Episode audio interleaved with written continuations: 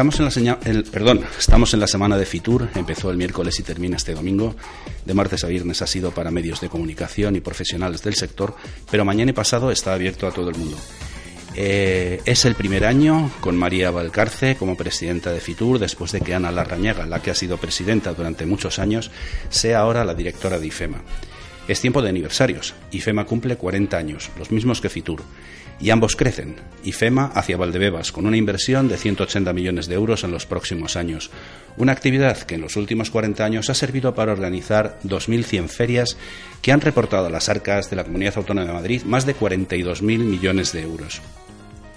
Y Fitur crece este año con un pabellón más para celebrar la edición más grande de su historia. Hoy no vamos a hacer balance, puesto que la feria no ha terminado y ya la haremos la próxima semana con una, con una invitada muy especial que nos hablará de Fitur y de Madrid como destino y como destino accesible. Pero es interesante contar eh, la feria en cifras. En esta ocasión crece un 3,8% en, en relación al año anterior. Participan 918 expositores que representan a 11.400 empresas y organismos de 165 países y la, la presencia internacional eh, supone un 56% frente al 44% de la presencia nacional. Fitur no es solo una feria. Hay apartados específicos para cada visitante como Fitur Negocios, Fitur Mice, Fitur Mit América, África, eh, es decir, conoce África, los avances de Fitur Next, Fitur LGTB y Fitur Talent, entre otros. Este año Fitur cuenta como socio con Corea del Sur. Claro, en el norte las eh, visitas son solo a prisiones de alta seguridad. Para España esta feria es muy importante a nivel mundial y es la segunda después de la que se celebra en Alemania. Desde que naciera IFEMA en 1981, se ha pasado de 38 millones de turistas aquel año a los 82 millones del año pasado. Y seguimos creciendo. Una nota más. Luis Gallego, presidente de Iberia y miembro del comité ejecutivo de IFEMA, deja la presidencia de la compañía aérea y se traslada a la central del grupo en Londres. Eh, durante la presentación oficial de Fitur le consulté acerca de si se iba para españolizar el grupo de cara al Brexit. Recordemos que Iberia pertenece a British Airways pero no obtuve respuesta. Tenía prisa. Esto es Diario Salir en Radio La Barandilla. Hoy con Ana Magriñá. Hola Ana. Hola Ana, hola Fernando. José Luis Mateos, hola José Luis. Hola Fernando. Lulu, Lulu Bell, hola Lulu. Hola, buenos días a todos. Y nos falta un tardón, Eduardo Gil Delgado, que ahora vendrá.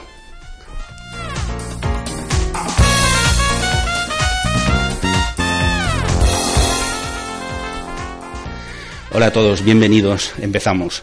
Eh, bueno, estamos en la semana de Fitur, decía, así que vamos a empezar hablando de viajes y de turismo. ¿Sois muy viajeros? Sí, lo intentamos. De tiempo y dinero. Lo que nos dejan. bueno, hoy vamos a hacer así una pequeña mesa redonda porque estando en Fitur pues me interesa que cada uno me contéis un poco cómo os gustan los viajes. Así que bueno, vamos a empezar por ejemplo por José Luis. Tú José Luis ya sé que eres motero, te gusta moverte en moto, pero ¿cómo prefieres los viajes al mar, a la montaña, viajes culturales? Normalmente yo cuando viajo, viajo a la montaña. Me gusta mucho más la montaña, me gustan los viajes multiactividad, me gusta siempre que viajas, pues bueno, tener algún tiempo para organizar, hacer algo.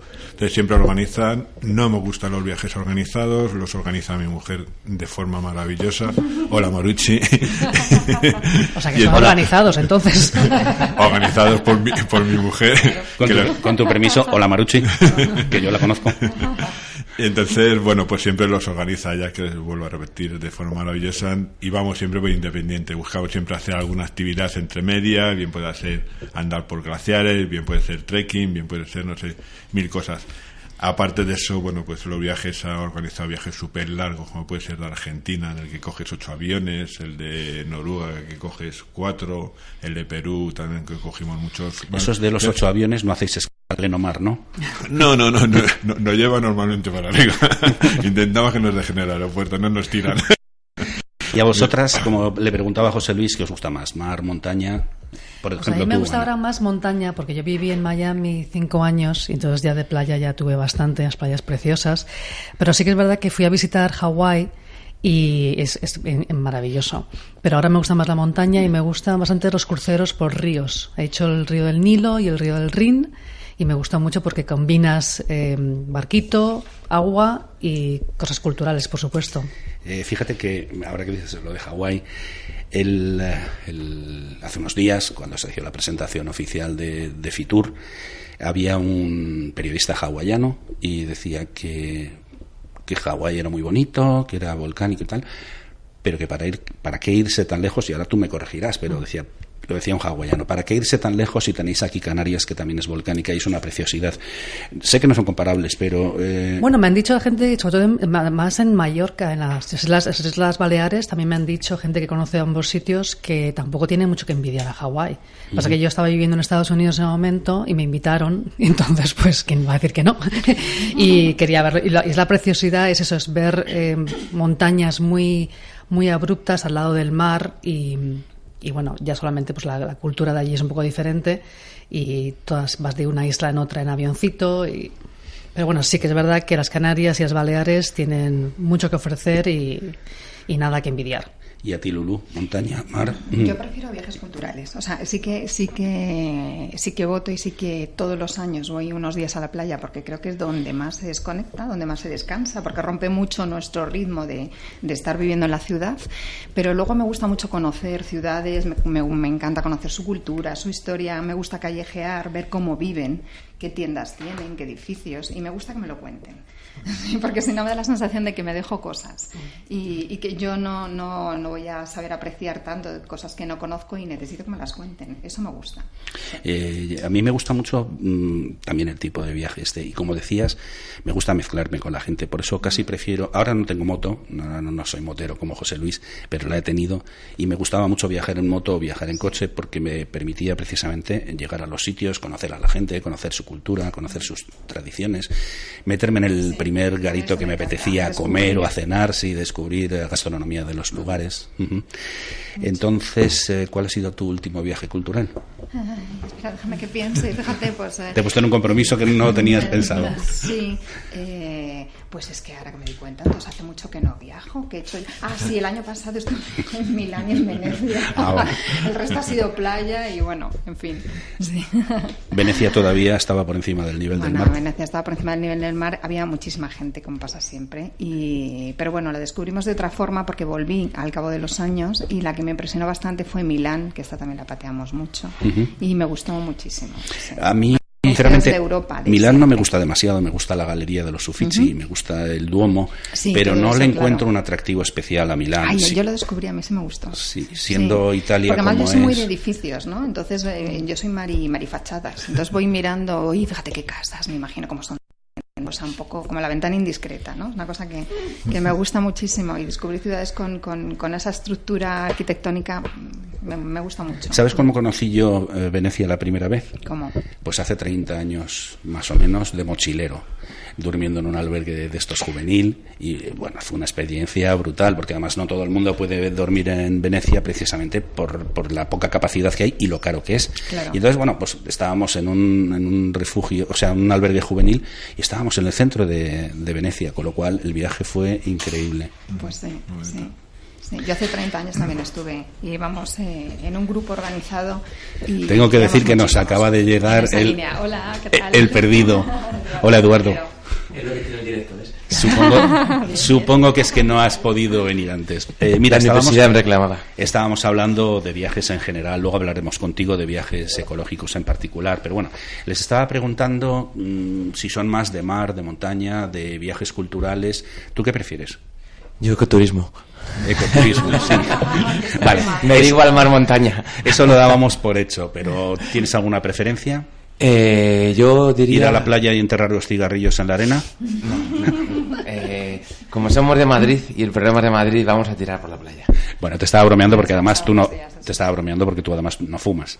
Pero bueno, que es, es, un, es un gran problema ese del cigarrillo en la playa. ¿eh? lo, hacía, lo decía como una broma, pero no es ninguna Y las latas por la noche, de, ¿no? Eh, la gente se va, se va, a cenar, ¿no? Y y las, y las fiestas y al día siguiente te encuentras. Eso Esa, es. esa manía de esconder las cosas que todavía no, no la acabo de entender. Eso de coger la, la colilla, la escondes, la lata la metes en un rincón de nene a ver, y ya que la dejas dejarla en medio, por lo menos que la veamos Que se todo el mundo recoger, y se ¿no? pueda recoger fácilmente. Y no que ponga encima- más papeleras, porque, Sí. claro, si no hay.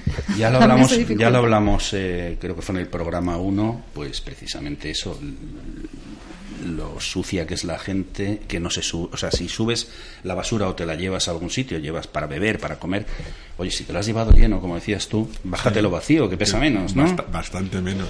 bastante menos. Y ocupa lo mismo. Y ocupa lo mismo, correcto. o menos. Pero la clave, la clave es que la gente no sabe que esa mierda que dejamos por, por falta de educación o por otra cosa, luego nos entra a nosotros mismos en nuestro organismo porque el pescado que comemos, hablando de playas, ya viene es. contaminado, o sea, por microplásticos. Luego hablaremos de eso, de los Claro. microplásticos, porque me interesa mucho. Nos tienes que decir de dónde, cuál es el origen, porque pensamos Genial. que es una bolsa que se consume, pero no. Los microplásticos son microplásticos desde su inicio, ¿verdad? Luego- Ahora, como bien sabes, el- la, la sección es la verdad sobre el medio ambiente, entonces con mucho gusto responderé la pregunta. Pues luego vamos a eso. Eh, vamos a, estábamos, ya que estamos en la semana de Fitur, pues estamos haciendo un recorrido por los viajes de que, nos, que os gusta más a cada uno.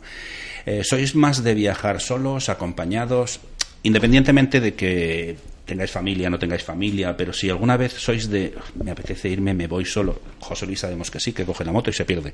Sí, no, y cuando viajo para afuera sí voy con mi mujer. O sea, somos de viajar solos, ella y yo. O, o, o con mucho con nuestros hijos, de lo que más nos gusta también. ¿Y vosotros, con amigos, solos, con pareja? Yo, yo soy de compartir. Sí. Yo, o sea, hay cosas que me gusta hacer sola, pero viajar no es una de ellas. Necesito comentar con alguien, además me empuja a hacer cosas o, o si le ocurren cosas que a mí no. Yo soy de compartir, prefiero en compañía. Yo, yo soy de via- yo soy muy de viajar solo. De hecho, yo me fui a Yugoslavia también con, con mi Makuto hace muchos años. He hecho muchos viajes solo. Y eso te permite eh, mezclarte con la gente. Claro, te Eh, obliga, ¿no? Claro, te obliga a estar en conexión, a hablar con unos y con otros. Y al final te introduces más en la, en la cultura y en la sociedad del país, ¿no? Eh, ¿A ti cómo te gusta viajar? Ya sé que A tienes mí me gusta familia. viajar cuando me tocan los niños con los niños, cuando me toca la pareja con la pareja y cuando me toca solo, me toca solo, porque la vida muchas veces no puedes elegir. Entonces, pues cuando, pues cuando me toca con la pareja, pues nos vamos los juntitos. Y cuando me toca con mis niños, pues me voy de padre coraje con los tres. Y cuando me toca con los colegas, pues nos vamos a fiesta, a fiesta. Y entonces, yo creo que lo bueno es la diversidad. Cuando me voy con mis amigos me lo paso de maravilla, cuando me voy con mis hijos me lo paso de maravilla y cuando me voy con mi pareja me lo paso de maravilla. Interactuamos con todo donde vayamos y esa es la clave, esa es la clave es adaptarse, es el famoso concepto de la resiliencia, ¿no? Pues Ujú. adaptarse al momento. ¿Y a ti, Ana? Pues yo las dos cosas. He viajado con amigos, he viajado en pareja y he, viaja- y he viajado también sola, pero normalmente en viajes organizados justamente para gente que viaja sola. Y entonces conoces gente que también está viajando sola y al final no acabas para nada sola, acabas en un grupito y, y, y entonces a mí me ha tenido muy buena A experiencia mí con eso- eso. esos viajes organizados me dan escalofríos. es lo que pensaba yo y luego, bueno, luego ha sido mucho mejor de lo que yo pensaba. ¿Y sois más de viajes cortos, viajes largos, en tren, en coche, en coche particular me refiero? Eh, en avión, ya, ya sé que si vais en avión a Perú, o sea, si vais a Perú vais en avión, pero no, no vais a, a nado ni nada por el estilo. Pero en principio, ¿qué tipo de viaje os gusta? ¿Corto, largo, en coche, en... no sé, contadme. Yo, el cultural que antes, como estaba diciendo Lulu, son, normalmente son de fin de semana, de tres, cuatro días para ver en las ciudades. Entonces, es lo que dedicamos una ciudad. Vamos tres o cuatro días, fin de semana largo, como yo digo. Después, para visitar un país, no, para visitar un país ya empezamos a hablar 18, 20 días, algo así. Es según donde vayas. El medio ideal para viajar siempre es cuando voy con mi mujer, evidentemente en coche, cuando voy con los amigos, que también es en moto. Entonces, pero normalmente la inmensa mayoría de las veces si nos pillas cerca es en coche. Cu- Cuando ya pasa a ser Europa más allá de, de Francia, ya con avión. Dejadme que os salte a vosotras ahora, porque es que cuando he dicho lo del avión, Eduardo ha empezado a negar con la cabeza. A ver, cuéntanos, ¿por qué negabas? Porque la clave del, del viaje, estamos en la semana de Fitur, estamos eh, hablando a todos nuestros oyentes que nos estarán con ganas de que les demos ideas y las, las ideas más importantes cuando planificas el viaje. Ahora mismo hay un concepto en Europa, por eso te he hecho gestos así, si están grabando, luego, luego que hay un concepto que se llama vergüenza de volar. Entonces eh, se, se ha inventado, bueno, se ha inventado, se ha creado en los países nórdicos y es que los desplazamientos dentro del mismo país, Estamos cuando hablando, hay por ejemplo, de posibilidad, Greta ¿El qué? ¿Perdón? Estás hablando, por ejemplo, de Greta. No, no, Greta no, no. Va, esto va, mucho más allá que Greta. Es sí, un tema de... que, es, que, es, ese movimiento, ¿no? No, el movimiento es, tener sentido común. O sea, si tenemos un tren que no contamina, no me cojas un avión. Aquí acaban de proponer, eh, nuestros oyentes lo habrán visto, eh, que acaban de decir desmantelar el puente aéreo, porque hay un ave que funciona mucho mejor y es mucho más ecológico. Entonces, por ahí van los tiros. O sea, si podemos ir en avión a Barcelona, ¿para qué cogemos un avión? Bueno, yo no soy de desmantelar el, el, puente, no, quiero decir, ir aéreo, pero se puede, exacto, se puede reducir. Y además, claro, eh, vamos a ser sinceros, es que se va mejor en ave a Barcelona o a Sevilla que en avión. No, pero, tardas menos, vas más cómodo. Pero, pero aparte de que se, de que se tarde menos y va más cómodo, es que hay un tema clarísimo. Es que el aumento de las temperaturas eh, es imparable y o tomamos medidas o esto se nos va de las manos. Eh, entonces, la clave es, vergüenza volar es un término sueco. en nórdico se dice de otra manera, vamos a decirlo para, para otro día, el término sueco. Pero el tema es evitar los desplazamientos en avión cortos, a, como hubieran hecho para cruzar el charco no, pero sí en Europa, cuando eh, tengamos un sustituto eh, sostenible.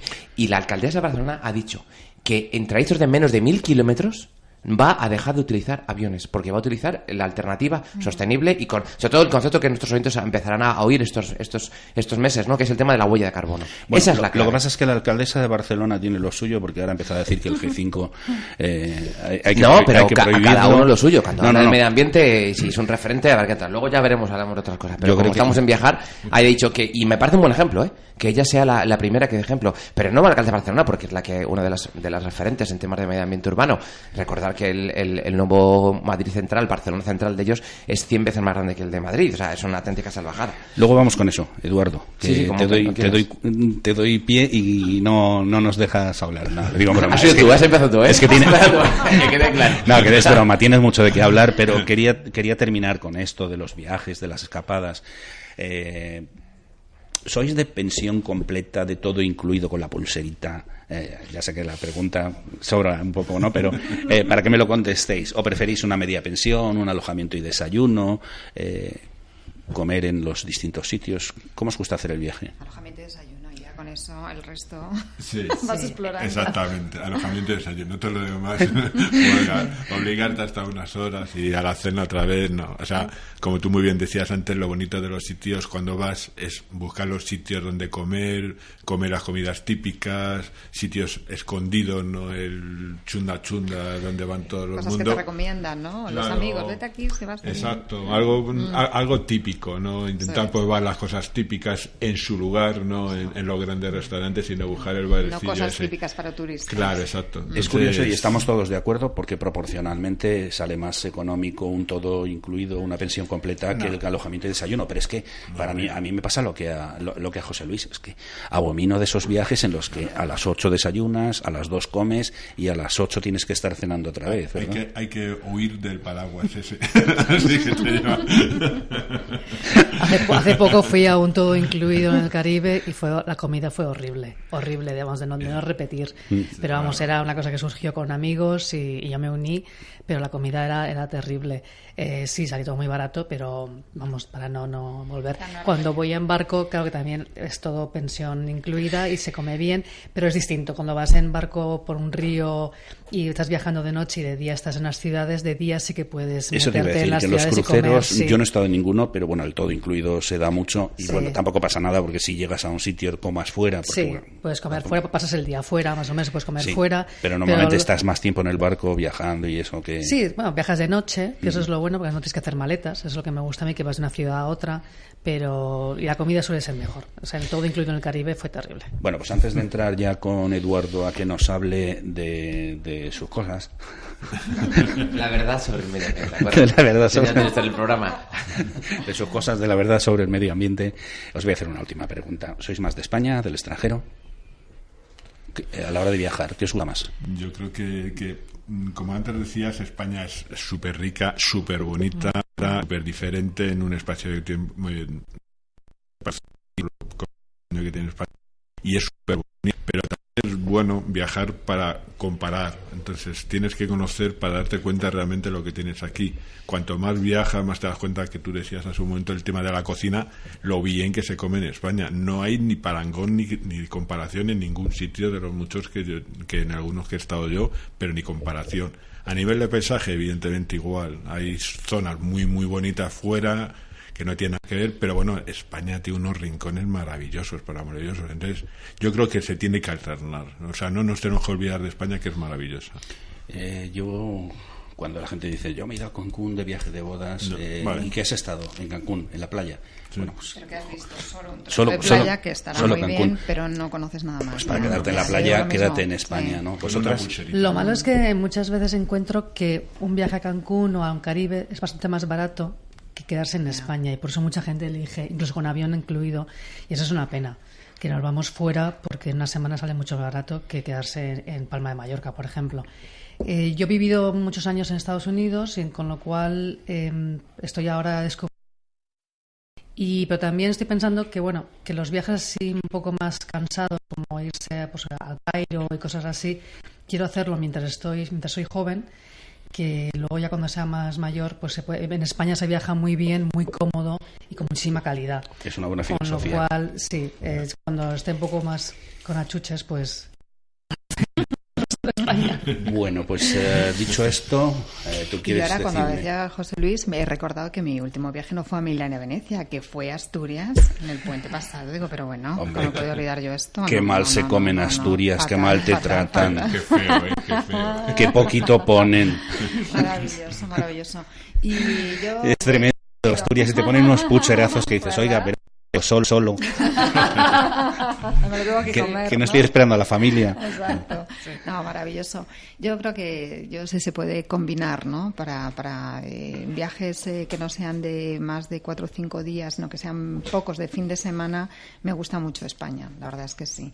Pero yo intento combinar. De vez en cuando salir, tengo esa necesidad y como no tengo mucho tiempo, no hago viajes largos, muy largos pero a lo mejor hasta cinco, seis días, siete en el extranjero y, viajes más cortitos en España. Me encanta. Además eso, la comodidad de cogerte un tren y plantarte un fin de semana en Córdoba, en Sevilla, donde sea, ¿no? O sea, eso es muy factible. Entonces, es como además un pulmón ¿no? de aire que necesitas, una escapadita así rápida. Bueno, pues como os decía, eh, estamos en la semana de Fitur, eh, ya hemos hablado un poco de qué os gusta cada uno y ahora vamos a entrar un poco más en, materia, en la verdad sobre el medio ambiente con nuestro amigo Eduardo, que te vamos a descontar el tiempo que has tardado en llegar, ¿eh? que lo sepas. Aquí todo el mundo está a golpe de billetera, que lo sepa la gente también. No, os agradezco mucho el esfuerzo que hacéis. Sé que vienes de otro sitio y que no has podido venir antes. Hoy, en tu sección, la verdad sobre el medio ambiente, ¿de qué nos vas a hablar? De Creo que habías eh, hablado de eh, los viajes, has comentado los viajes eh, ecológicos, ¿no? Hoy, hoy hablábamos en esta semana de Fitur de un concepto muy interesante que es ecoturismo y biodiversidad, o el turismo que protege la biodiversidad. Y, y, es una de las claves. Ahora mismo estamos en una crisis de biodiversidad, tenemos un grave problema, el cambio climático está está muy claro por toda la sociedad, yo creo que no hay nadie que lo discuta, pero el tema de la crisis de biodiversidad es un tema gravísimo porque la biodiversidad es la que nos sustenta a nosotros mismos como especie. Eh, y entonces poder ligar ecoturismo, o vamos a decir turismo sostenible, pero el, ecoturismo sería aquel que está certificado, el turismo sostenible es aquel que no está certificado, está en proceso, o puede estar que sí o que no, pero sin embargo lleva a cabo un tipo de, de, cuestiones prácticas que nos, que nos invitan a, compartir, ¿no? Compartir el territorio, compartir la biodiversidad. Y entonces lo que quería hablar hoy es aquellas cosas que podemos hacer o que podemos, eh, digamos, aprender, incluso para todos los propietarios de hosteleros que nos estén viendo, que nos estén escuchando y viendo por a través de la web, para poder hacer eh, ser generadores de biodiversidad, crear biodiversidad. Antes de que entremos en eso, déjame que te haga una preguntita. Eh, yo hablaba al inicio de que hemos pasado de 38 millones de turistas en 1981 a 82 millones el año pasado. ¿A ti qué te parece esta progresión? ¿Crees que España eh, puede soportar todos los turistas que vengan? Luego te daré mi opinión. ¿eh? ¿Tú crees que puede soportar todos los turistas que vengan o deberíamos de alguna forma limitarlo? Se lo explico a mis alumnos en clase. Eh, sí se puede hacer si se gestiona bien. O sea, España tiene una, tiene una capacidad de absorción de turistas y no tenemos ningún problema por la cifra. La cifra es lo de menos. Lo importante es saber gestionar. Y, eso pasa en todos los conceptos. Luego hablamos de microplásticos. O sea, el tema de los residuos, el tema de la biodiversidad, el tema es la gestión. Si hacemos una gestión sostenible, hacemos una gestión adecuada, no hay ningún problema porque podemos aceptar. España es número uno, es uno de los principales receptores de turismo del mundo. Pero claro, lo que no podemos es concentrarnos todos en venidor. Con todos los Benidorm, ni concentrarlos todos en su miedo. Vamos a decir la, la, antítesis, o sea, no podemos concentrarlos a la misma hora, al mismo punto, todos en su miedo, porque cada territorio tiene lo que se llama una capacidad de carga. Esa capacidad de carga, si, se, si, si no se cumple, da, da, lugar a problemas, ¿no? Y esa es la clave, o sea, la gestión es la clave. Que no tenemos gestión, es obvio. Que podemos hacerlo mejor, bien. Que necesitamos estos turistas, sí, pero no vamos a hacer todo de sol y playa, que hacen falta, porque hay una serie de economía, pero también el turismo verde. Te hacía la pregunta porque opino lo mismo que tú, es decir, eh, lo que se está haciendo es gestionar mal los destinos. La gente no va al interior porque desconoce que tenemos 15 ciudades patrimonio de la humanidad. Es que lo desconocen hasta los españoles, ¿no? Y todo el mundo pues va a la playa, van a los mismos sitios.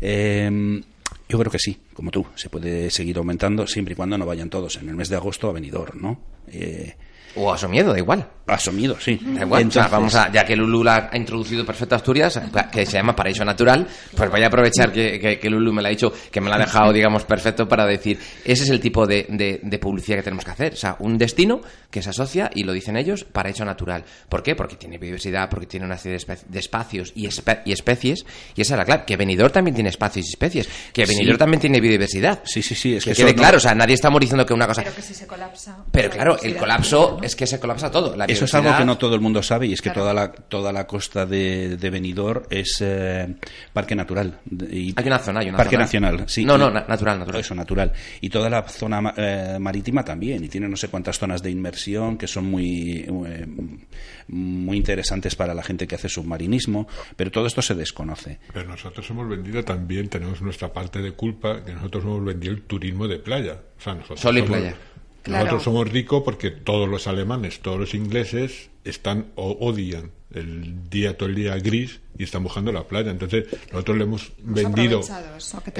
exactamente, nosotros se lo hemos vendido. Entonces claro que el desarrollo interior del turismo interior no está nada nada, nada publicitado ni nada metido en marketing. Entonces, claro, estamos pagando la consecuencia de lo que hemos vendido. Por eso estamos gestionado. no, no, pero se puede vender sol y playa. Hay playas fluviales preciosas en el interior. O sea, hay sol y playa en el interior. Pero vamos a ir a, tus, a tus temas porque si no se nos va el tiempo y además es que ya nos lo estamos comiendo. Eh, perdóname, José Luis, pues, pues eh, ¿qué están haciendo los establecimientos de hostelería por la protección y la conservación de la flora y la fauna? Pues mira, muy sencillo. Eh, cuando tú vamos a un destino, vamos a un alojamiento, eh, nos gusta pasear, nos gusta interactuar con el territorio, interactuar con, las, con, las, con el paisaje y con el paisanaje, como dicen ahora. Entonces, la clave es que vamos a un destino porque tiene una serie de características especiales. Entonces, el, el establecimiento hostelería lo que tiene que hacer es conservar esas características especiales que le dan pie a poder vender su producto. Entonces, cualquier hostelería lo que tenemos que tener claro es que los nidos, los, las especies que viven, pueden estar dentro de eso. Yo eh, he regentado mucho tiempo un, un estando de, de, ecoturismo en la Cordillera Cantábrica y nosotros, los, eh, los clientes... ¿Dónde se podían ver osos? donde se ven osos, donde se ven osos, y de hecho bajaban a la finca nuestra, eh, y donde el, el, cliente te pedía qué bichos se pueden ver, bichos con todo el cariño de la palabra. Claro, y tú le dices que teníamos osos, que teníamos lobo, que teníamos nutria en el río, que teníamos eh, nidos de, de, paseriformes, de frangílidos, de insectívoros, que teníamos alcaudón, o sea, toda la lista, y ellos dicen, yo no soy ornitólogo, pero quiero verlos. Quiero disfrutar de, este, de, este, de esta biodiversidad. Pero claro, si tienes una, un nido de golondrina debajo de tu alero y eres un poquito raro y dice que como caga voy a quitar con la manguera el, nido de la como hace muchísima gente primero es una infracción administrativa puede llegar a ser delito y segundo no podemos quitar un nido de golondrina. O sea ni, ni de murciélago. Yo tenía nido de murciélago golondrinas. Casualmente fíjate no había mosquitos casualmente porque había el insectívoro, correcto, el insectívoro por el día, que era golondrina, avión común y, avión roquero, y por la noche los murciélagos. Y luego la gente se pone histérica a fumigar porque hay mosquitos, hay... Hombre, si lo tienes chupado, no me quites el nido. Entonces, ¿cómo conservamos la diversidad? Que, que, nuestro propio establecimiento, cualquier tipo de mm, características, pequeño, mediano, grande, hotel, casa rural, pensión, van a tener seguro algún sustrato de nidificación para los animales. Y por supuesto, luego también los que están en el jardín. O sea, un lirón careto, un lirón gris, el alta montaña es, va pegado o va unido al establecimiento. Claro, hay que acostumbrar al cliente que si vemos un lirón no es una rata de alcantarilla, es un lirón. Entonces, claro, hay que hacer mucha pedagogía para entender que ese concepto de biodiversidad está incluido en ese establecimiento. Tenemos eh, dos minutos y te quiero hacer un par de preguntas. ¿Qué entiendes o qué se entiende por custodia del territorio? La custodia del territorio es un, concepto muy, muy, muy sencillo de entender. Eh, primero, por primera vez en España está contemplado con, rango de ley, en la ley de biodiversidad, casualmente, para que todos los entiendas, y es cuando eh, un propietario de una finca, de un llega a un acuerdo voluntario ¿vale? Con una ONG para que eh, ese, esa, esa finca, ese territorio, digamos, se conserve la biodiversidad. Luego llegamos a una serie de, acuerdos con la administración, pero es un acuerdo entre propietarios, de digamos que toma la iniciativa la propiedad privada. la, administración central está encantado de que haya esa figura, pero es una figura legal que existe en la ley de biodiversidad y es el que da pie a hacer esos acuerdos. Yo, por ejemplo, custodiamos una finca para oso pardo y ¿qué hacíamos? Hacíamos un acuerdo con una ONG en el que se, se ponían colmenas. Esas colmenas no es para que el oso coma la miel, que la gente piensa que el oso que le gusta la miel, vamos a decirlo así, pero que es el aperitivo o, el postre. Lo que hace es polinizar toda la comarca para que se creen más frutos, para que tenga más alimento. Entonces, esa, esa gestión de la finca a nivel técnico, a nivel de expertos, te la hace la ONG, porque tiene que ser una ONG de medio ambiente. Entonces, tú lo que haces es llegar a un acuerdo. Tu finca se revaloriza. O te ponen, por ejemplo, imagínate que se reforesta con, con árboles frutales. Lo que haces es generar biodiversidad, porque esa polinización que hacemos no va a ser solamente para los frutos de la aranda, no para el oso, sino todas las especies de la cordillera cantábrica se benefician. Y esa es la clave de la custodia del territorio. Con esto nos estás diciendo que el ecoturismo es un generador de, y protector de la biodiversidad. Claro, claro, claro, pero tenemos que ampliarlo al resto. es, como, es como los parlamentarios verdes de nuestro Congreso de Diputados. Con un parlamentario verde de ECO no hacemos nada. Todos, sean del partido que sea, tienen que llevar y tener que interiorizar. O sea, no vamos a ir más allá, vamos a ser valientes. O sea, esto está digamos, la punta de lanza solo está haciendo de ecoturismo, pero todos los establecimientos tienen que tener claro que los nidos y los sustratos de nidificación hay que respetarse. Y por terminar, eh, hablando de, biodiversidad, ¿cuáles son las buenas prácticas para fomentar esta biodiversidad? ¿Qué, ¿Cuáles son las recomendaciones? Pues muy sencillo, eh, crear crear y ayudar en los meses de invierno que son los muy muy duros y muy muy digamos muy malos para la, para la fauna silvestre donde lo pasa muy mal ten en cuenta que puede haber nevadas de un metro la, mueren por inanición los animales. Entonces eh, nunca vamos a decir que vamos a fomentar el, el, darle de comer fuera de temporada pero en invierno donde en zonas de montaña es muy duro la vida silvestre ahí se puede hacer comederos. Eso es una buena práctica. Primero haces un pequeño comedero durante el resto del año, de, de, marzo a noviembre, no hace falta comedero, pero sí de noviembre a marzo en las zonas de alta montaña. ¿Por qué? Porque primero el cliente ve a la, a la, a la fauna más cerca, al valorarla y verla la protege, porque sabes que no se conoce o no, se protege aquello que no se ve. Entonces, al ver los animales mm, tan cerca, en un establecimiento, cualquier jardín, cualquier patio, cualquier. Mm, los ves y los proteges. Entonces, ese tipo de, puntos de alimentación suplementaria, en, vamos a dejarlo claro, en, en épocas de, de, necesidad, de necesidad, es muy importante acercas la fauna a tu cliente y acercas la fauna a conservar, porque la estás visualizando hablar de pardo es muy bonito, pero si no lo ves, el día que lo ves, como dicen alguna locutora por ahí, los, los pelos como escarpias. ¿Eh? ¿Eh? Pero, pero esa sensación de ver un oso pardo en libertad es lo mejor que puede pasar, porque a partir de entonces estás enamorada del oso. Aunque quieras mucho a la pareja, estás enamorada del oso. Muchas gracias. Es, es así, es así. Gracias, Eduardo. Se nos quedan muchísimas cosas en el tintero, pero tenemos que seguir adelante porque tenemos muchos más temas y ahora seguiremos.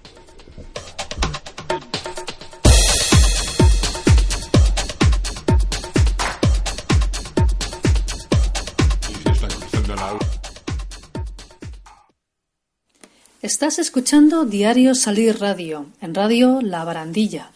La Asociación La Barandilla es la casa de la discapacidad, la voz de la diversidad. Ana, es tu voz. Muchas gracias por esta cuña. Hoy nos vas a hablar de la legislación que rige en Estados Unidos para matrimonios infantiles, si no me equivoco. Sí, sí, sí. Es un tema que me vino a la mente cuando la semana pasada José Luis habló de un tema, de un caso bastante lúgubre, lúgubre de padre y abuelo. Y lo estuve pensando si esto pasaba en Estados Unidos, si mucha gente se estará sorprendida de que sí que pasa, que esto la legislación de Estados Unidos a veces es muy laxa y hay matrimonios de, gente muy joven y a veces presionados y forzados. Voy a empezar con un caso real, muy famoso, que es de Sherry Johnson, que ya escribió un libro eh, cuando ella era adulta. Ella nació en 1960 en Florida y fue violada desde la edad de los ocho años por su padrastro y por dos directores de una congregación protestante donde, a la que pertenecía su familia. Esto se podía dar porque la familia vivía en una especie de rectoría residencia que acogía a, los feligreses con pocos recursos. Y entonces había acceso directo de, esos directores a ella. A los 10 años se queda embarazada y a los 11 años sus padres la obligan a casarse con uno de los directores, o sea, uno de sus violadores. Como está embarazada, solo hace falta que el permiso del juez para obtener la licencia de matrimonio ya separa la investigación policial que había empezado y evita así que el violador vaya a la cárcel. Y eso es un caso que se da bastante a menudo. En 2012, a sus 52 años, uh, publica un libro contando su historia y empieza a luchar para cambiar la ley en Florida. Acá en Estados Unidos, como todo cada estado tiene sus leyes, hay que empezar estado por estado. En ese momento, los menores de 16 y 17 años solicitaban permiso parental. Para los de 15 y más jóvenes, si había un embarazo, aunque sea resultado de una violación, con que ya hubiese bastante diferencia de edad, se podía hacer con un permiso judicial, y aunque, aunque el menor estuviese, estuviese claramente presionado. Luego, gracias al activismo de Sherry Johnson, en 2018, seis años más tarde, por fin cambia la ley y nadie se puede casar antes de los 18 años, excepto si la pareja no se lleva más de dos años entre sí. O sea, ya se acaban los matrimonios entre adultos y niños. Y eso independientemente de que haya embarazo o no. Cuando se habla de matrimonio infantil, perdón, cuando se habla de matrimonio infantil, la mayoría de nosotros pensamos en países en procesos de, de desarrollo, en Norte de África, Asia, pero no en Estados Unidos. Eh, ¿Cómo es posible que en Estados Unidos haya matrimonios infantiles? Bueno, también hay que tener en cuenta, por ejemplo, que en España la legislación cambió hace poco y pero el, bueno, como vemos, el consentimiento, aunque sea judicial, como nos cuenta la historia de Sherry Johnson, quiere decir que hay mucha, hay mucha coacción. Y mm, las, las leyes en Estados Unidos son muy laxas, como he dicho antes, y en 36 estados, que son dos tercios de los 50 estados, niños de 16 y 17 años se pueden casar con consentimiento parental.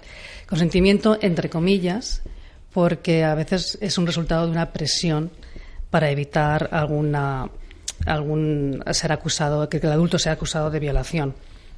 El problema es que en 17 estados un juez y los padres pueden dar permiso, de, de nuevo, presionar a los niños de 15 años y más jóvenes a que se casen incluso con adultos, incluso en contra de su voluntad, y si, y si hay un embarazo sabiendo que ha sido el, el, resultado de una violación, porque a los 15 años está claro que es una violación.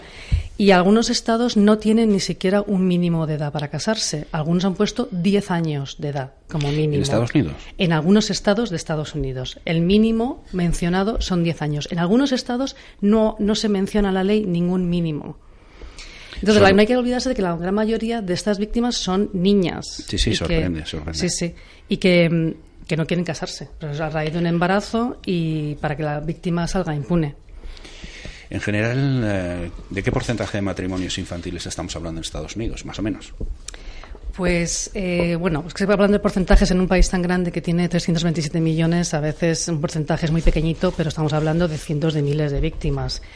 Y entonces, según los últimos datos, el 2% de todas las niñas entre 15 y 17 años estaban casadas. Esto era en, en, este, en este siglo, el, 2000, el 2010 son los últimos datos. Para ponerlo en perspectiva con números reales, entre el 2000 y el 2015 se celebraron cerca de 208.000 matrimonios. 208.000 matrimonios infantiles y más de mil de ellos incluían a un niño de menos de 15 años, seguramente una niña. E incluso ha habido algunos de, de 10 años. En contraste, pues eh, en España eso es mucho menos, claro. No sé, debe, debe ser que como es el país de la libertad, libertad hasta para casarse a los 10 años. Lo digo con, con, con mucha sorna. ¿eh? Yeah. Dada la influencia cultural en este tema, imagino que habrá diferencias entre grupos raciales, religiosos, dentro de Estados Unidos. ¿Es verdad? Sí, sí, sí, varía mucho entre grupo étnico. El porcentaje más bajo se encuentra entre las niñas blancas de, de origen anglosajón, que son 5 de cada mil, luego las afroamericanas, con un 50% más de riesgo que las blancas, luego van las hispanas y el nivel más alto está entre niñas de origen nativo americano, con un 10, 10 de cada mil, y las niñas de descendencia china, con 14 de cada mil niñas casándose. En cuanto a grupos religiosos, um, la comunidad judía ortodoxa, que es un grupo de judíos muy, muy conservadores, o no quiero poner a todos los judíos bajo este paraguas porque hay varios, hay moderados, modernos y muy conservadores. Los más conservadores tienen el porcentaje más alto. Luego vienen los musulmanes y luego los mormones. Ahora que mencionas a los mormones, eh, también eran polígamos. Eh, sigue existiendo esa posibilidad de casarse con varias mujeres, eh, los matrimonios infantiles eh, y la poligamia siguen funcionando dentro de su, de su círculo.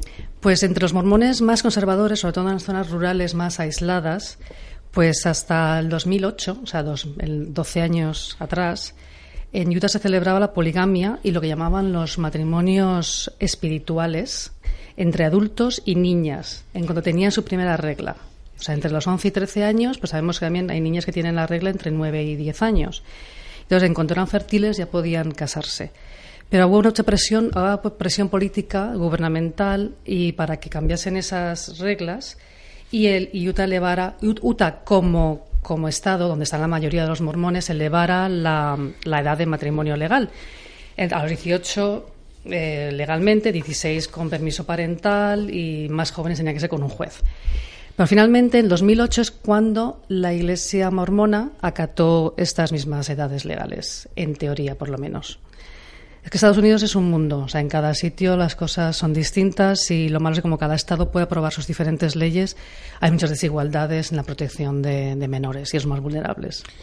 Pues vamos a seguir con esto y ahora nos vamos a ir a España con José Luis.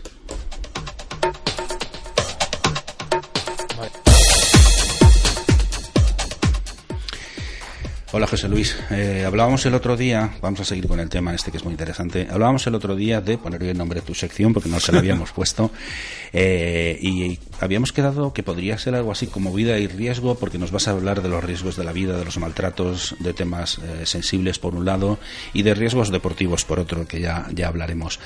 Pero hoy, bueno, ya centraremos, ya daremos nombre a tu sección. Vamos a seguir con los menores en el matrimonio. Nos ha contado Ana cómo es la legislación en Estados Unidos. ¿Cómo rige en España? Bueno, pues en España nos encontramos. Hola, otra vez. Hola. Buenos días. Entonces, en España nos encontramos que la edad para casarse ha subido de los 14 a los 16 años. Antes legalmente te puedes casar a partir de los 18 y de los 16 años es con consentimiento de los padres o bien que un juez te haya concedido la emancipación.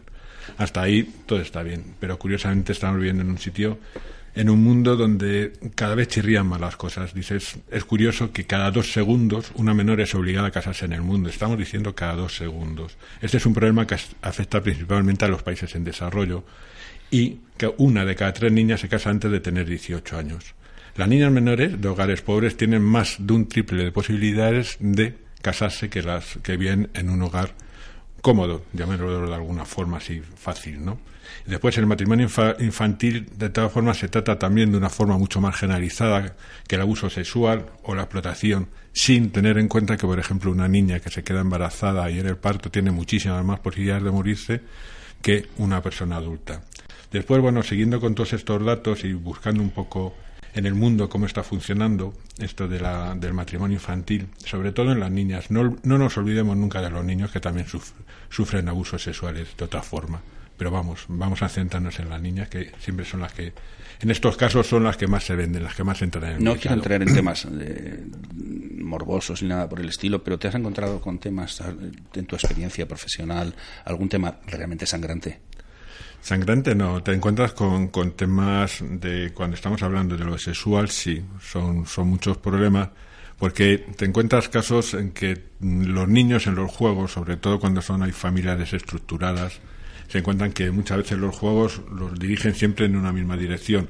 ¿Qué pasa? Que cuando la niña por llamar la atención o el niño por llamar la atención busca algún significado, se dirige automáticamente a la madre. Hay muchas madres o padres que están mucho más sensibilizados con esos o buscan una, una excusa para buscar una pelea. Entonces estás encontrado con casos que te, que te dicen que, bueno, pues que el niño le ha hecho tocamientos, que el niño. Entonces, bueno, la forma de actuar en estos casos tienes que hablar con ellos, hablar con el niño, hablar con el padre. Entonces, bueno, es difícil, es difícil de solucionar porque al final al niño le están metiendo en un compromiso, pero bueno, siempre hay casos que nunca se sabe si es cierto o no es cierto y siempre, siempre se tiene que actuar como si fueran ciertos al 100%. Creo que te voy a pillar porque no, no lo habías traído preparado, pero ¿tienes datos de los matrimonios infantiles en España? No. Aproximados. Bueno, no. Pues entonces vamos a hablar, porque también me interesa mucho, de la legislación en el resto del mundo, porque la conoces. Eh, hay países en los que incluso no hay limitación. Exactamente. Por ejemplo, en Yemen no hay edad mínima, es decir, que una, una niña puede ser dada incluso con meses a, a una persona. En los países árabes el 15, eh, la edad mínima para casarse son de 10 años o incluso menos. Según las fuentes te dicen que no existe edad. Eso dicen que, bueno, normalmente es porque dicen que se rigen por la ley islámica, entonces ellos dicen que no es un país laico y como Mahoma se casó con Aisha con siete años y consumó el matrimonio a los nueve, pues todo eso, todo lo que guarda relación con eso, lo está totalmente considerado que es normal. En América Latina y en el Caribe, por ejemplo, el 29% de las niñas son víctimas de matrimonio infantil. En Asia Oriental y el Pacífico es un 18%. En Sudán se pueden casar después de cumplir 10 años. Es decir, que nos encontramos que según los, los países, según los países y según la, sociedad, así van bajando la edad. ¿Y en Arabia Saudí? En Arabia Saudí es curioso. O sea, en Arabia Saudí, como hemos visto hace dos días, me llamó mucho la atención porque no ha habido ningún problema en realizar una Supercopa de España con todos los beneficios y con todo eso lo que lleva. Aquí la pasta lo soluciona todo, ¿no? Eso no hay problema, eso no importa. Eso vamos a hablar de otras cosas, eso por lo visto, eso no, eso no es serio. Entonces, el dinero es el dinero y lo demás no tiene la más mínima importancia. Nos encontramos con que la edad mínima en Arabia Saudí es de 10 años, se pueden casar con menos años, de, de hecho, hay denuncias puestas con una niña de 8 años que se ha casado con un hombre de 30 tras recibir una denuncia de un, de un menor. Eso en el 2017, o sea, no estamos hablando de hace muchos años, ¿eh? estamos hablando de eso. Pero ya digo, esto, esto son cosas que no importan. Las denuncias que se, que se refieren, que se encuentran en, su, en, en Arabia Saudí, son entre los 18 y 17, 17 años que fueron forzadas a casar. Entre los 18, 8, 8, 8 y 17 años, sí, perdón. perdón. Entonces, el, en Arabia Saudí también dice, si el padre, por ejemplo, demuestra que mm, su hija está física y mentalmente está considerada, la puede casar sin ningún problema. O sea, esto no importa. Seguimos eh, déjame, que te haga, déjame que te haga un apunte, y es que hace un par de días, perdón, hace una semana o así, se conocía la muerte de una niña musulmana de ocho años que no había superado la noche de bodas no sé cómo llamarlo exactamente a esto, aparte de que es una barbaridad. Barbaridad. No tiene, no tiene explicación, no le puedo buscar un razonamiento lógico a esto. Lo único que tiene es decir que, bueno, que nos tenemos que hacer pensar que, después de que todas las, cosas que nos encontramos que están mal en área Saudí, nos encontramos con que organizan un campeonato de fútbol, da igual que los homosexuales y mm, todo este colectivo estén condenados a muerte si se mantienen relaciones, eso no importa tampoco importa lo de los niños que los tengan que los casen cuando les cuando ellos consiguen oportuno o sea nada importa. Lo importante es el dinero. Me vas a perdonar José Luis. Teníamos previsto hablar de menores en conflicto. Si te parece bien lo dejamos para otro día porque nos estamos comiendo el tiempo. Y vamos a, irnos con Lulú en integrados un programa de Oco Art Gallery para hablar de la función del galerista en el mercado del arte actual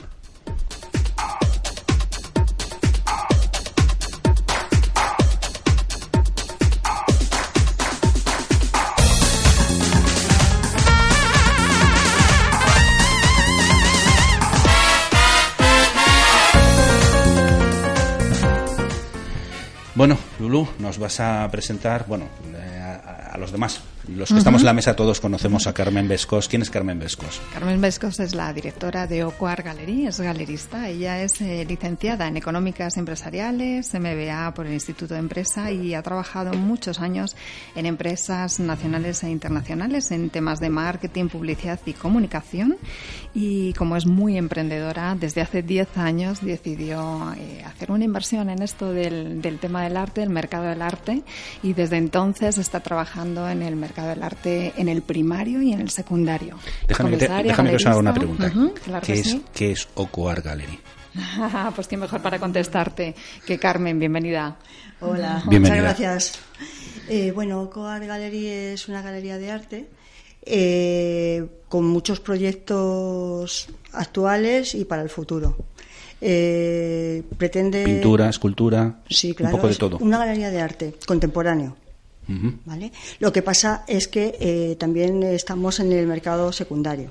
Vale, eh, no me quería meter en, eso, eh, ahora era solo preguntarte qué es Ocuar Gallery, ya que Lulu... Es, mucho más que una galería, yo que la conozco un poquito.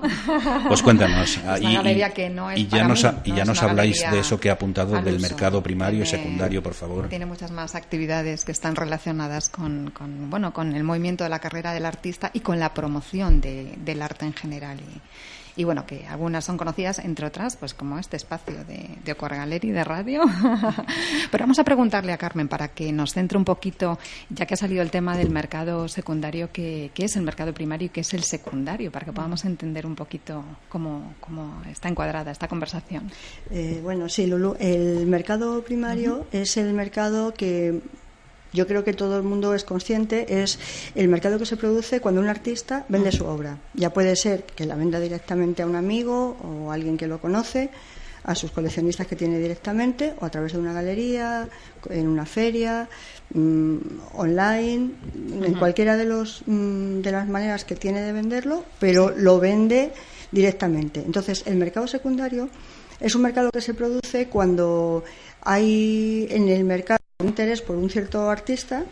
Eh, ese artista ya vendió en su tiempo las obras, puede ser un greco o, puede ser un gordillo, ya las vendió, ¿vale? Y, hay un interés en el mercado por comprarlo y se produce una venta no desde, el eh, autor, desde el artista, sino que es una venta que se produce de alguien que lo tiene, que ya lo compró en su día y, lo tiene, ¿no? Entonces, esa venta se produce también a través de galerías, eh, también a través de marchantes, en ferias también. Eh, o sea, que hay varios canales de distribución. prácticamente son, parecidos, lo que pasa es que la obra ya no pertenece al artista, sino que pertenece a alguien distinto. Y también en este mercado secundario las casas de subastas tienen un papel muy muy importante. Por eso también siempre decimos ¿no? que, la, que adquirir arte es una inversión. ¿no? Tenemos ahí algo que, bueno, que mientras lo tenemos se va revalorizando, pero que además, eh, si queremos desprendernos o tenemos la necesidad de hacerlo, algo con lo que contar, ¿no? Sí, la primera, el primer resultado cuando compras una obra de arte es el disfrute. Tú la tienes en tu casa, la ves, la disfrutas todos los días te alegra, eh, todos los días tienes un valor que, que, mm. estás, eh, que está aportándote. Y luego, pues, eh, si, si realmente es em, es alguien que se cotiza en el mercado, tienes la oportunidad de venderlo en caso de que lo necesites. Y de cara a un, a un amante, perdón, no amante del arte, ¿cuál es el papel del galerista? Eh, bueno, el galerista es el que le acerca el arte. O sea, tú al principio mm, no vamos a pensar que eres un coleccionista todavía, pero tú si vas a los museos o a las galerías eh, vas aprendiendo, vas eh, vas conociendo el arte. Por ejemplo, en el arte más clásico los museos ya han hecho un papel muy importante y todos tenemos esa educación, ya distinguimos lo que nos gusta, lo que no. En el arte contemporáneo eh, se están haciendo muchas cosas nuevas. ¿Vale? Entonces tú ya tienes el papel previo del galerista que ya ha seleccionado una serie de trabajos que le parecen interesantes y tú allí vas educando tu ojo porque hay nuevos soportes, eh, nuevos tipos de producción, nuevos nuevos, nuevas formas de arte, por así decir. Entonces tú ahí vas eh, cogiendo un bagaje de de conocer un poco lo que existe. Y tu gusto, claro, también... Eh, mm, se va formando. Se va formando, pero, pero, pero evoluciona en cada persona de una manera distinta, porque hay a quien le encanta la foto o hay a quien le encanta tener un, una obra pintada, pero a lo mejor sobre aluminio, porque le parece súper innovador, muy bonito, y hay otra gente que dice, no, no, yo quiero tela como toda la vida, o sea, yo no, entonces tu gusto influye. Claro, el galerista te va guiando en esto. Y bueno, eh, tú le pides consejo, él te cuenta y te, y te explica cómo se hace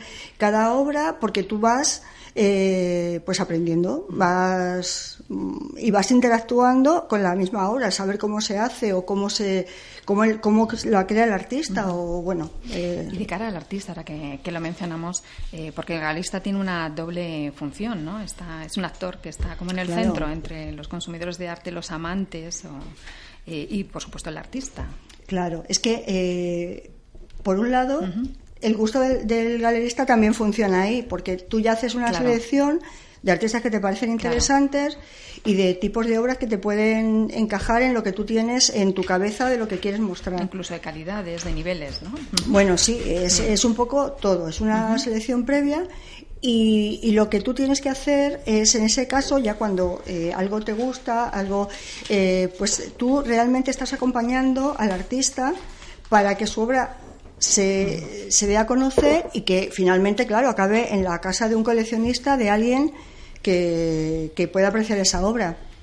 O sea, tú eres el, actor que hace que la obra llegue al coleccionista. ¿Y con qué herramientas cuenta el, galerista actualmente para promover esa obra? Bueno, existen muchas, las, más eh, clásicas, pues eh, escritas, pero esto eh, ahora mismo con Internet existe un movimiento que tú puedes hacer con la obra, con el artista, y, funciona muchísimo, claro, tu red de, de, contactos, tú sabes que, que tienes pues, pues tus, tus coleccionistas, tu, y eso hay que ir ampliándolo siempre porque es necesario mm, cada vez poder ampliar más y darle más oportunidad al artista para que pueda vender su obra. Ha cambiado mucho la digitalización, el mercado bueno, del arte. Sí, se ha cambiado porque ahora mismo es muy fácil comprar eh, para un japonés, por ejemplo, una obra de un peruano, porque eh, las obras se pueden vender por internet eh, y sobre todo hay un movimiento eh, por internet de obras que no son mm, excesivamente caras, porque claro, si es,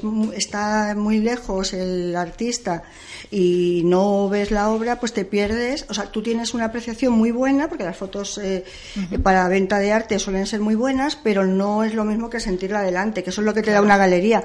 Entonces tú compras obras que no son excesivamente caras por internet. Cuando ya la obra sube de valor, eh, normalmente el coleccionista se desplaza y la ve a la galería. ¿Y em, así qué consejos darías para un comprador Nobel? Eh, bueno, pues eh, primero que, que, sepa o que, se decida que no tiene por qué, ¿vale? O sea, puedes decidirte por una técnica, yo voy a coleccionar fotografía o no. O sea, tú ves una fotografía preciosa, te la compras y luego ves un óleo, una escultura y te lo compras. Pero ver, o sea, decidirse qué es lo que quieres eh, comprar, ¿no? ¿Qué, tipo de obra de arte. Y, bueno, eh, también saber un poquito el presupuesto que puede dedicar al año para ir comprando. que no hay que tener miedo a no tener dinero para invertir en arte. Puedes hacerlo desde cantidades pequeñas. Claro, hay cosas muy mm. baratas. Un grabado puede ser buenísimo, preciosísimo y, y una buena manera de iniciarse. claro, y a lo mejor gastarte 100 euros. Uy, me lo voy a apuntar. Claro, claro. bueno, Carmen, ya que tenemos la suerte de tenerte aquí, cuéntanos un poco si tienes previsto alguna feria que sé que sí, que estás siempre con inquietudes de moverte. Sí, justo, justo es así, porque a final de este mes, el día 31, comienza una feria en París y ahí vamos con artistas de, de muchos puntos de España para, para, enseñar lo que, lo que estamos haciendo aquí en España. Qué bien. Y claro, para, para, para mover y para abrir, ¿no? claro, para que los artistas también y la galería pues esté internacionalmente eh, dando guerra y dando a conocer las obras de, los artistas. ¿no? Que es importante. Sí. Además, esto, las ferias, no lo vamos a descuidar porque pienso que es muy importante para el artista poder mostrar lo que hace crecer, fuera, fuera de de, España. Me vais a perdonar, siento ser una, guafi, una guafiesta, pero es que se nos acaba el tiempo. Eh, quiero darle las gracias a Carmen. Carmen, que además eh, en, su, galería pues tiene exposiciones multiartistas. en una de ellas ha estado eh, José Antonio Arojo, a quien he llevado, he tenido el gusto de llevarle la comunicación con sus meninas Reloaded y desde luego el trabajo que hacéis allí es impresionante. Tú también lo haces eh, de manera Muchas muy, gracias. importante y. Muchas gracias, pero no estamos aquí para hablar de mí ni de mi libro. Eh, eh, antes de terminar, Ana nos quería comentar una cosita. Tienes 15 segundos. Sí, pues que ayer fui a la inauguración de la obra de Francisco Mayor, de tipo surrealista, en un bar muy típico de Lavapiés, que es, muy bonito para visitar, tiene muy buena cerveza artesanal además. Y está, es el bar se llama La Misa de Ocho y está en la calle Mesón de Paredes 74 en Lavapiés. Y que vale la pena ir a verlo Y ¿Hasta cuándo está? Está hasta el día 12 de, de febrero. Hay tiempo, sí, hasta el qué 12 de febrero hay tiempo. Muy bien, nos lo apuntamos. Sí, habrá más una clausura el día 11, habrá una clausura para clau- clausurar la exposición y que tanto la obra como el bar vale la pena de pasarse. y Pues verlo. iremos todos en comandilla, si queréis. y antes de terminar, recordaros que estamos organizando la experiencia solidaria eh, denominada 12-12-12, lo de las 12 maratones en 12 ciudades en 12 meses, un proyecto solidario para dar a conocer la gran labor que realiza Radio Barandilla con su teléfono contra el suicidio, eh, con 24 horas de atención en el 911-385-385. Eh, esto ya sabéis que lo hace José Antonio, perdón, eh, en Barrios, que es un amigo mío, es que me, me va, me va a matar, Jo- eh, Juanjo, que, que bueno, que es el que va a correr. Es importante recordar que estamos buscando patrocinadores y colaboradores para todo esto, que cualquiera que, quiera aportar ayuda será bien recibido, no solo para nosotros, sino también para la barandilla porque no cuenta con subvenciones. Así que si alguien puede, pues eh, que nos ayude. Estamos en radio eh, esta semana en Fitur y quien desee acercarse lo puede hacer este fin de semana al recinto ferial. Y finalmente recordaros que la Asociación La Barandilla dedica al mundo de la discapacidad y que nos acoge en, en estas instalaciones de radio eh, una campaña que se llama 12 meses, 12 sonrisas. Cada mes, cada mes, perdón, es que ya voy atropellado porque se nos acaba el tiempo. Cada mes dedica eh, esta, eh, este programa a un tema y durante mes- este mes eh, se dedica a la depresión. Toda la información está en www.labarandilla.org. Yo a vosotros os veo el próximo viernes y aquí eh, hasta aquí nuestro programa de hoy. Os esperamos el viernes, mismo sitio, misma hora, en www.labarandilla.org de 13 a 14 horas y en redifusión en Eude Radio, www.euderadio4.web eh, webradiosite.com los domingos de 14 a 15, los martes de 8 a 9 y los miércoles de 23 a 24 horas. Gracias por haber compartido esta hora con nosotros y nos vemos el próximo viernes a la, a, a la una de la tarde. Saludos cordiales, buen fin de semana. Muchas gracias Carmen Vescos por haber estado con nosotros. gracias a ti. Y a vosotros, compañeros, gracias. Muchas gracias. Gracias.